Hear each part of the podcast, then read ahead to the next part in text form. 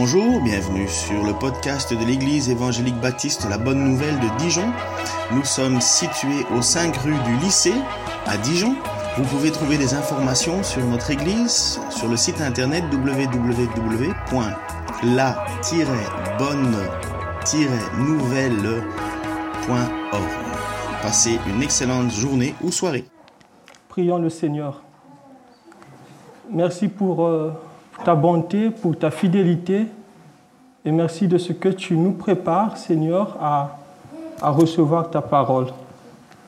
Alors je te prie simplement que tu disposes nos cœurs pour que nous soyons attentifs à ce que tu, tu vas nous enseigner ce matin. Sois exalté et soumets tout esprit à l'autorité de ton Fils Jésus et aide-nous à mettre en pratique ta parole. Au nom de Jésus. Amen. Ce matin, j'aimerais bien que, que chacun de nous compare son cœur à une terre qui est destinée à recevoir une sémence. Le thème de ce matin est la parabole du semeur. Et le texte que j'ai choisi pour euh, cette étude se trouve dans l'Évangile selon Matthieu, le chapitre 13 du verset 1 au verset 23 la parabole du semeur. Donc cette parabole fait suite à une accusation très grave que les chefs religieux, les pharisiens ont prodiguée à l'égard de notre Seigneur Jésus. Ce qui se passe au chapitre 12 de l'évangile selon Matthieu, c'est quoi? C'est que Jésus, il va guérir un démoniaque, aveugle et muet. Jésus le guérit de sorte que le muet commence à parler et à voir.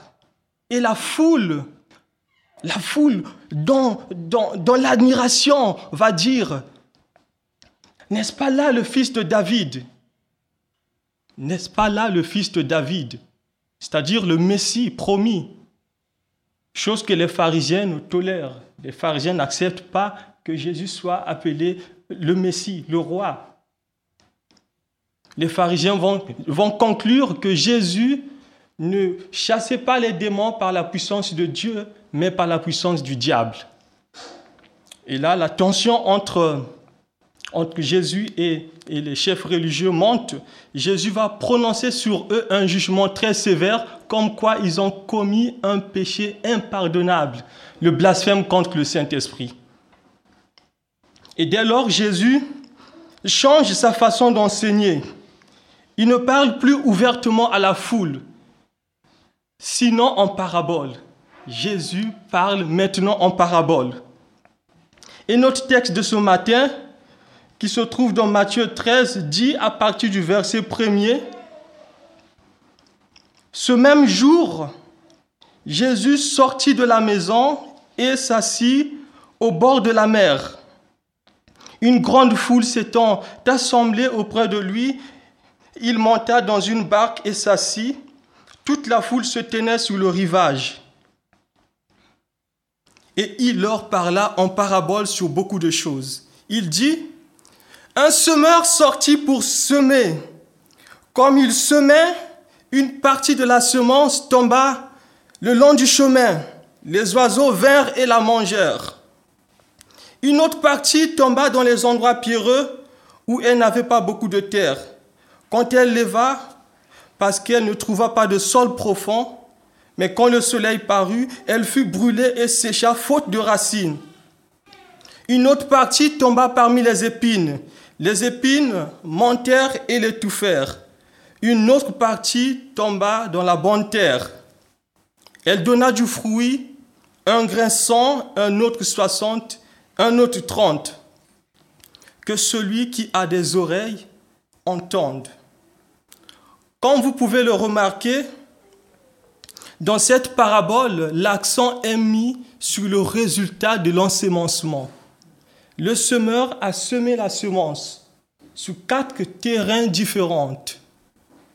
Ce qui est surprenant, c'est la même semence que le, semeur a répandue, mais il a obtenu quatre résultats différents.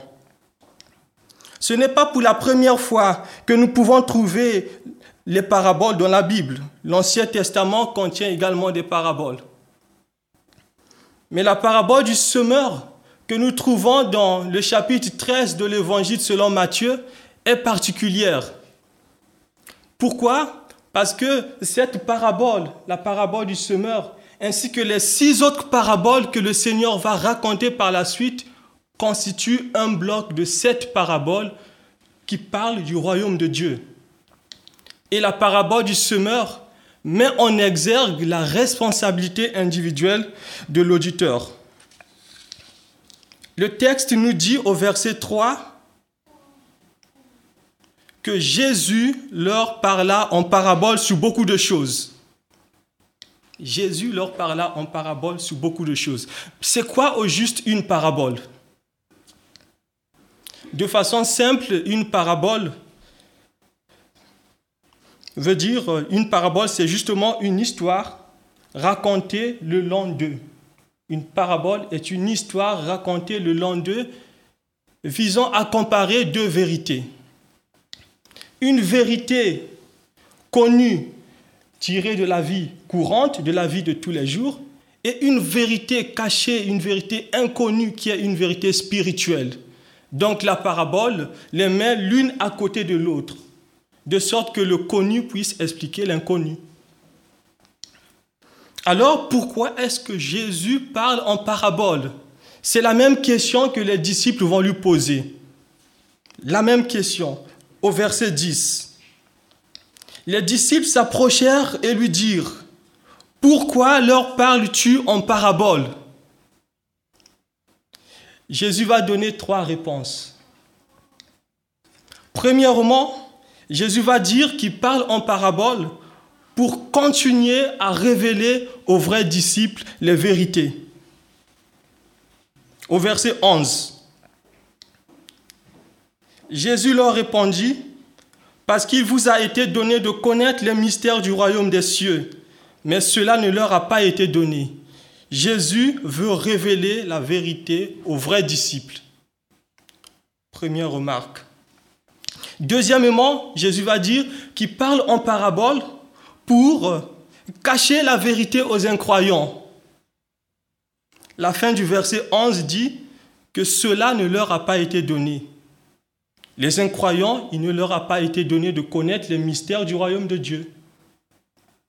Le verset 12, car on donnera à celui qui a et il sera dans l'abondance, mais à celui qui n'a pas, on ôtera même ce qu'il a. C'est pourquoi je leur parle en parabole, parce qu'en voyant, ils ne voient point, qu'en entendant, qu'ils n'entendent ni ne comprennent. La parabole vient en quelque sorte diviser, il vient séparer les vrais disciples des faux. Il sépare les croyants de ceux qui ne sont pas croyants. La parabole est un jugement pour les, les incroyants et un moyen de grâce pour les croyants. La parabole est un jugement, une condamnation pour les incrédules. C'est un jugement pour les pharisiens. Les pharisiens, eux qui attribuaient les miracles de Jésus au diable, Jésus parle en parabole pour cacher la vérité du royaume aux incroyants. Deuxième, deuxièmement, Jésus dit troisièmement qu'il parle en parabole pour accomplir la prophétie. Au verset 14. Le prophète Ésaïe, 800 ans avant Jésus-Christ, quand il commença son ministère, Dieu lui dit dans Ésaïe le chapitre 6, du verset 9 au verset 10, Dieu dit au prophète Ésaïe, Va, dis à ce peuple,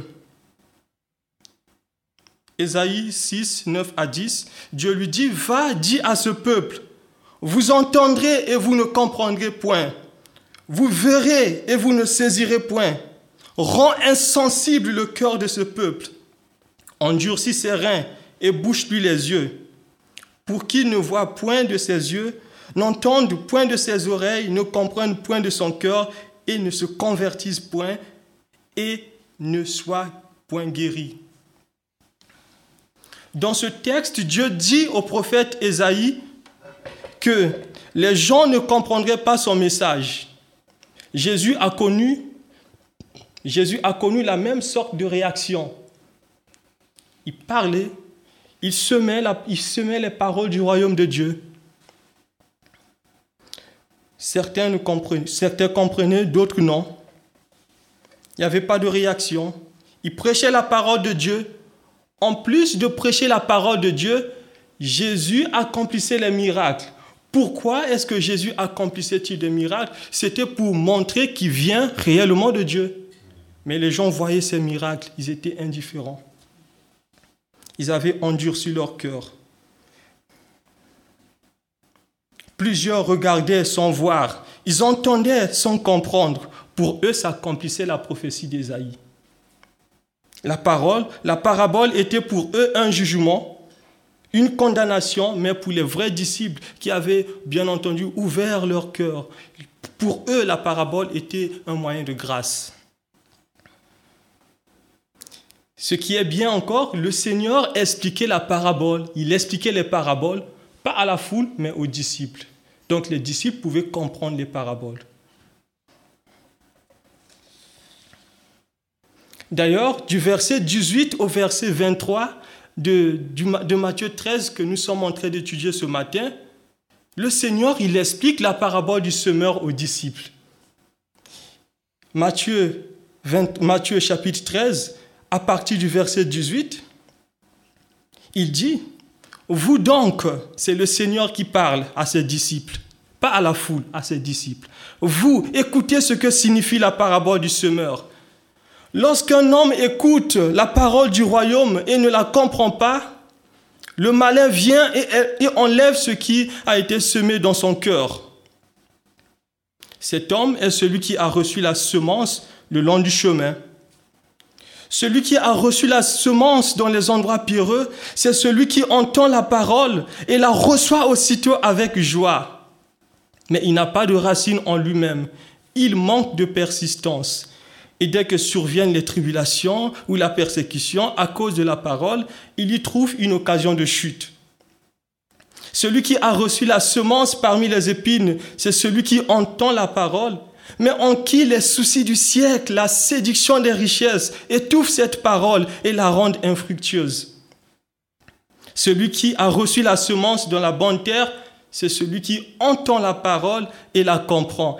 Il porte du fruit à la différence de tout le reste. Un grain en donne 100, un autre 60 et un autre 30. La semence est comparée à la parole. L'évangile selon Marc nous dit que le, semeur sème la parole. Marc 4, 14. Luc précise Luc est un peu plus clair par rapport à ce sujet. Il dit que le semeur sème la parole, le semeur, la, sémence, pardon, c'est la parole de Dieu. La semence, c'est la parole de Dieu. Luc 8, 11. La parole de Dieu est créatrice. La parole de Dieu est rédemptrice. Elle est porteuse des intentions de Dieu. Souvenez-vous que Dieu a créé toutes choses par sa parole. C'est ce que la Bible nous dit, le premier chapitre de la Bible. Genèse 1, Dieu créa tout par la parole. Il dit que le monde soit et le monde. Il dit ceci et, la chose, il dit et la chose arrive. Dieu a créé toutes choses par la parole. Dans Ésaïe, le chapitre 55, du verset 10 au verset 11, Dieu dit,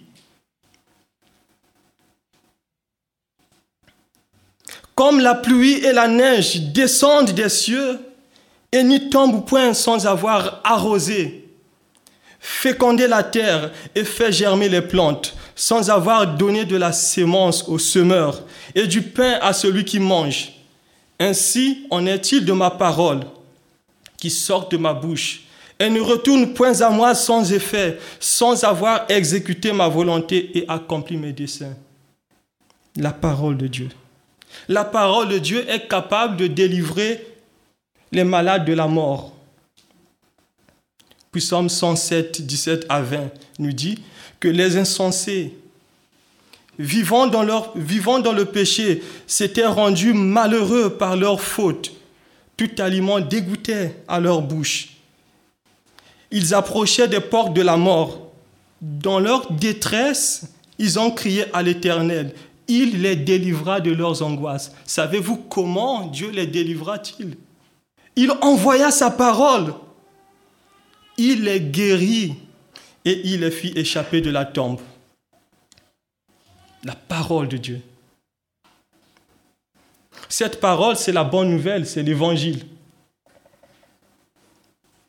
Dieu accepte toute personne qui se répand et qui place sa confiance en Jésus. C'est ça la bonne nouvelle. C'est la bonne nouvelle. Cette, cette, bonne nouvelle se résume dans Jean 3,16. Car Dieu a tant aimé le monde qu'il a donné son Fils unique afin que quiconque croit en lui ne périsse point, mais qu'il ait la vie éternelle.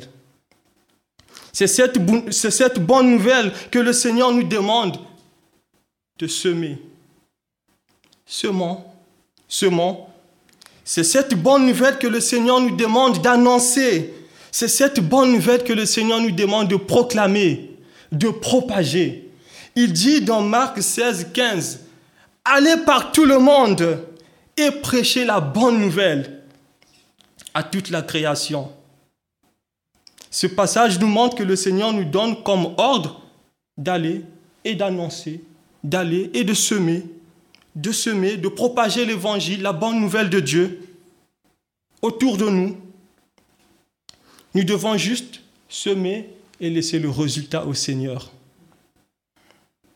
La parabole du semeur nous montre qu'après l'ensemencement, quatre résultats peuvent se présenter. Les gens peuvent réagir à l'évangile de quatre façons différentes. C'est ce que la parabole du semeur nous montre. Le premier portrait, l'homme qui a reçu la semence le long du chemin. Le texte nous dit au verset 19, Lorsqu'un homme écoute la parole du royaume et ne la comprend pas, le malin vient et enlève ce qui a été semé dans son cœur.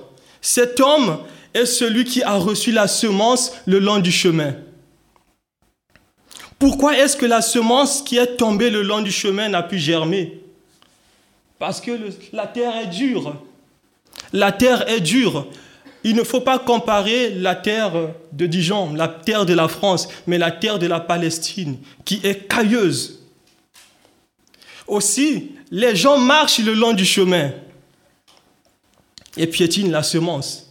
Les oiseaux sillonnent le long du chemin pour chercher leur nourriture.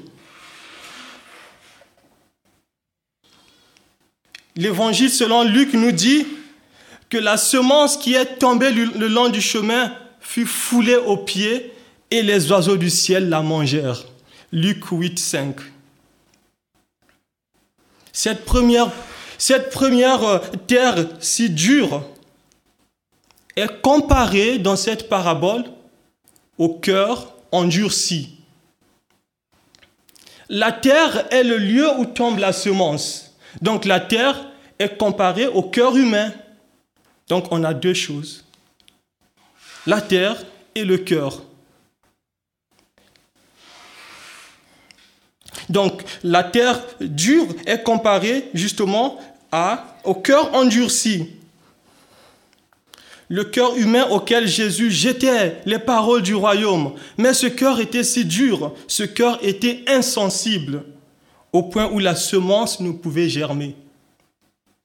Jésus est en train de décrire aussi les pharisiens, eux, ces chefs religieux. Qu'est-ce qu'ils ont fait? Ils attribuaient les miracles de Jésus au diable.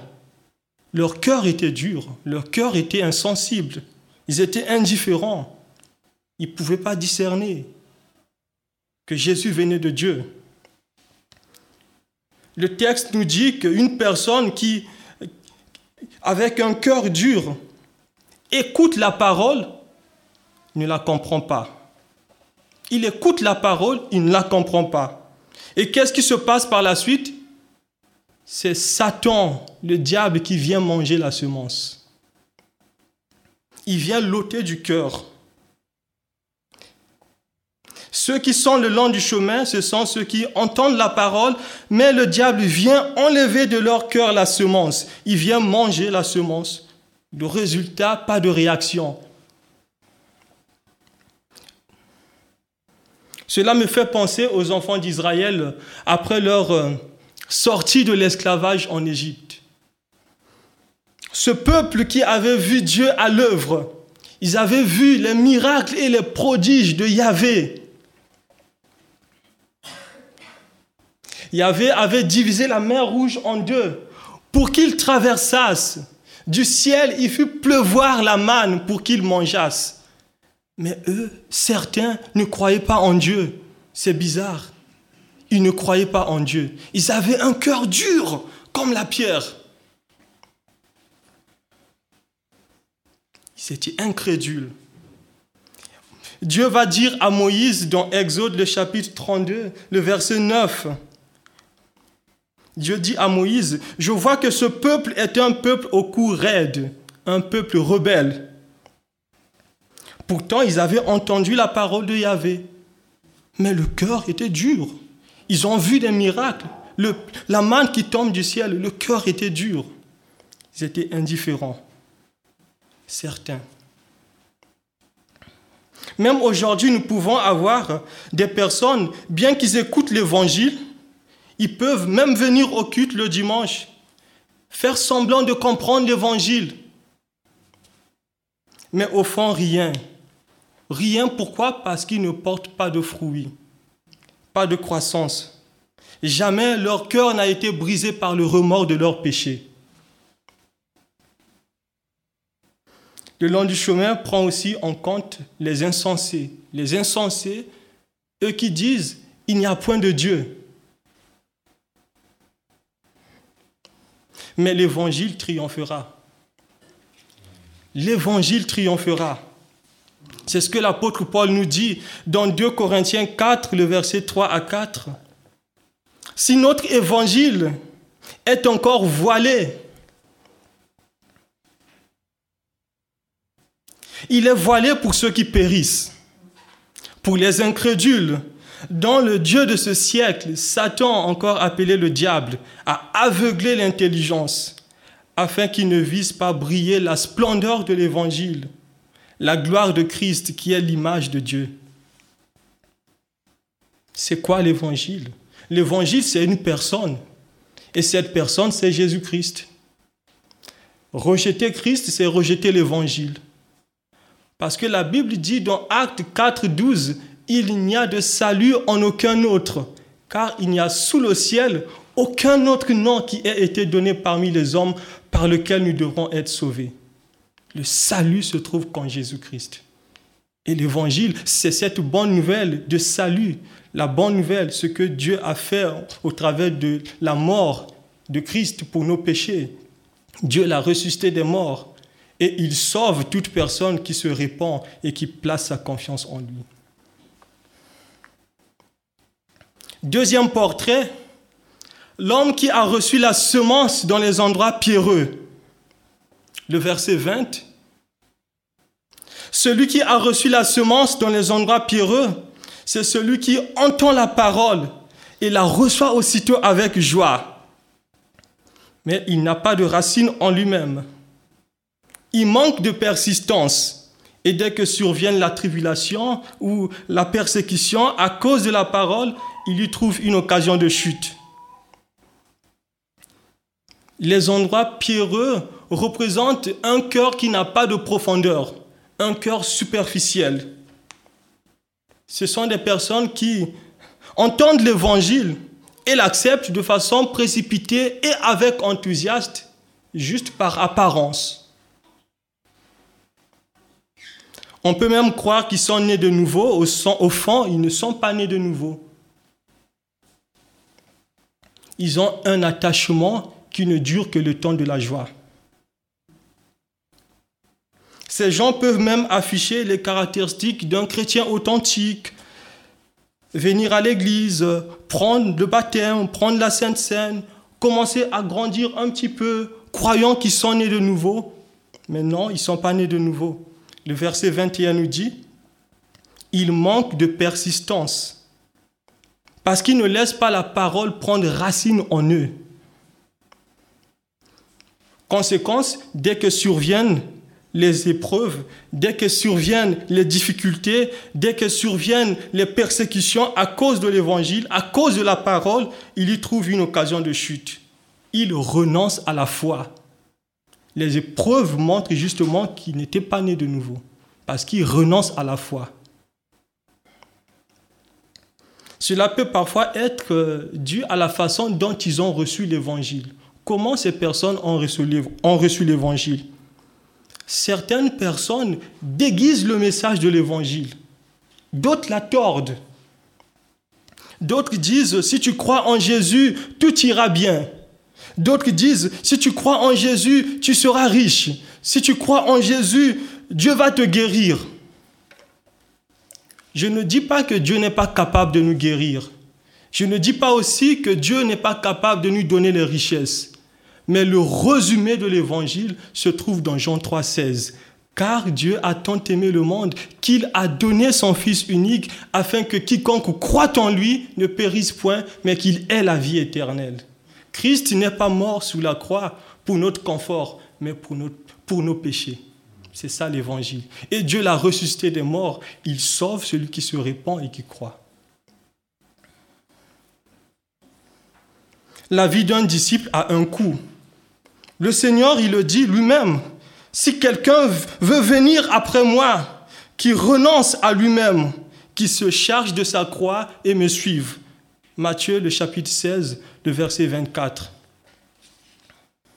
Le Seigneur dit aussi que si quelqu'un vient à moi, s'il ne hait son père, sa mère, sa femme, ses enfants, ses frères, ses sœurs et même sa propre vie, il ne peut être mon disciple. Luc 14, 26. Cela montre qu'il y a vraiment un choix à faire. Christ ou rien. La vie d'un disciple a un coût et c'est Christ qui doit passer en premier notre persévérance dans la tempête, notre persévérance dans l'épreuve, notre persévérance dans la fournaise, dans le désert, montre que nous appartenons réellement à Jésus-Christ. À la différence de celui qui a reçu la semence dans les endroits pierreux, dont l'attachement à Christ ne dure que le temps de la joie. Troisième portrait, l'homme qui a reçu la semence parmi les épines. Regardons le verset 22, toujours de Matthieu 13.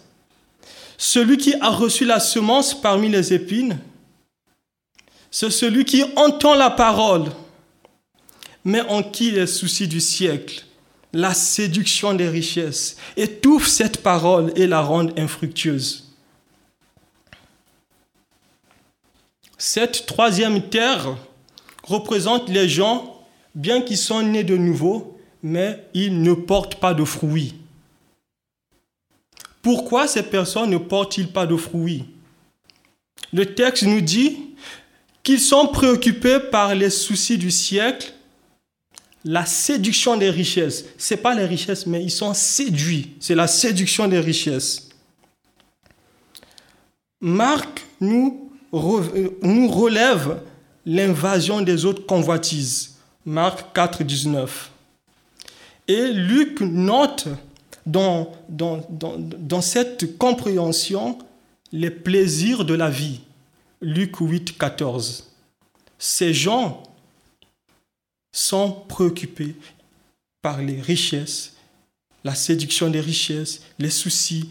Luc note, ils ne, portent pas de fruits, c'est parce que ils sont préoccupés par le monde, les plaisirs de la vie qui ne sont qu'éphémères.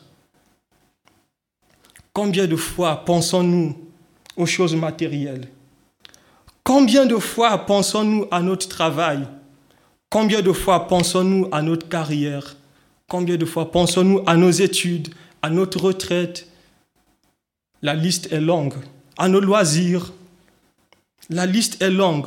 Le problème est que souvent, toutes ces choses prennent le dessus et étouffent la parole.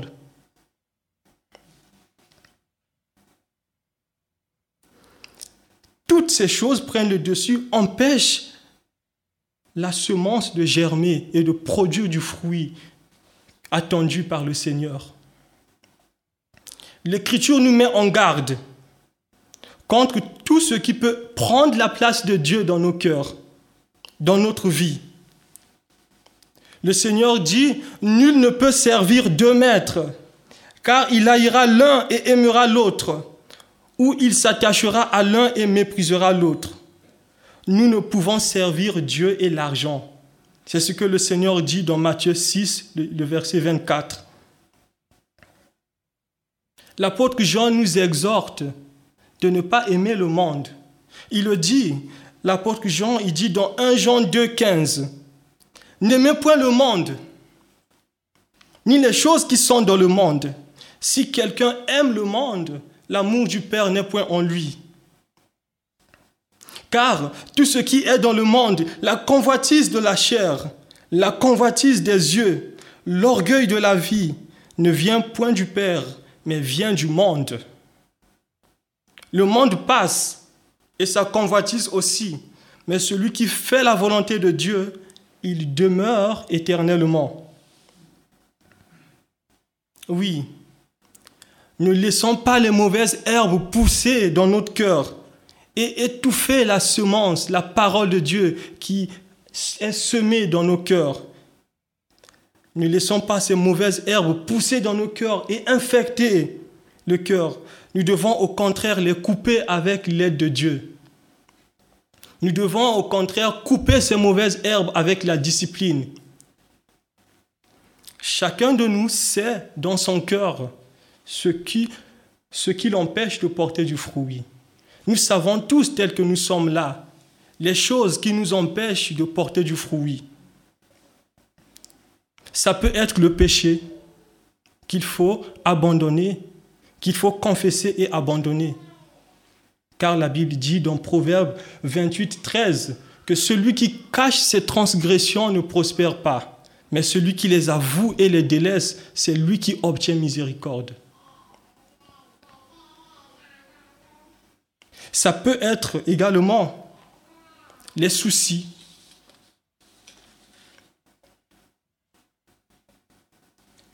Ça peut être les difficultés de la vie. Qu'est-ce qui m'empêche de porter du fruit?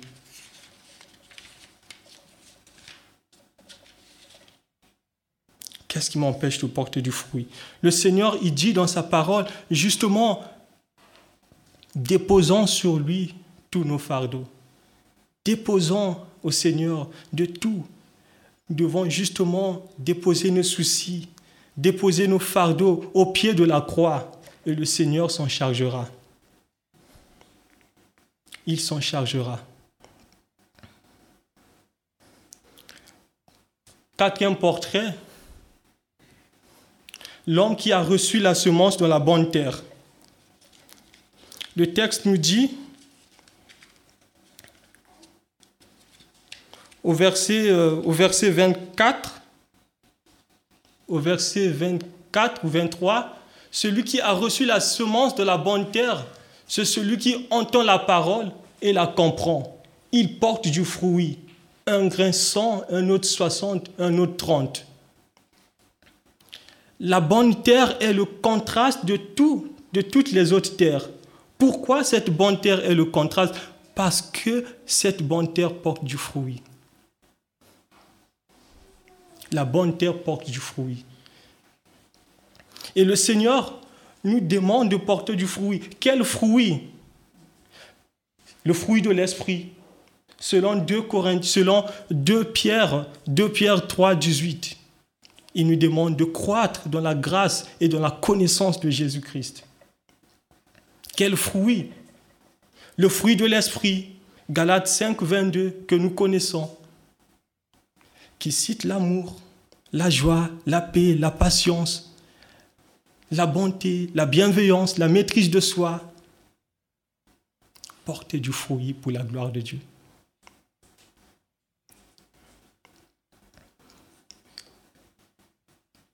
La bonne terre, celui qui a reçu la semence de la bonne terre, est celui qui écoute la parole.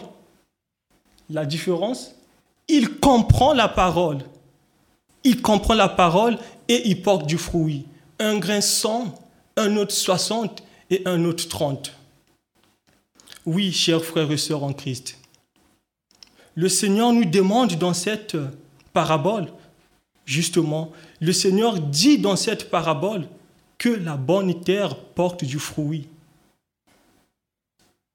Mais quelle terre es-tu au juste? Quelle terre es-tu? Ou plutôt, quelle terre veux-tu être? Soit cette bonne terre qui porte du fruit, ce cœur qui aime le Seigneur plus que tout. Oui, chers frères et sœurs en Christ, le Seigneur veut que nous portions beaucoup de fruits. C'est ainsi que nous montrerons au monde que nous appartenons réellement à Jésus-Christ. Prions le Seigneur. Dieu Tout-Puissant, je te bénis, je te loue et je te rends grâce.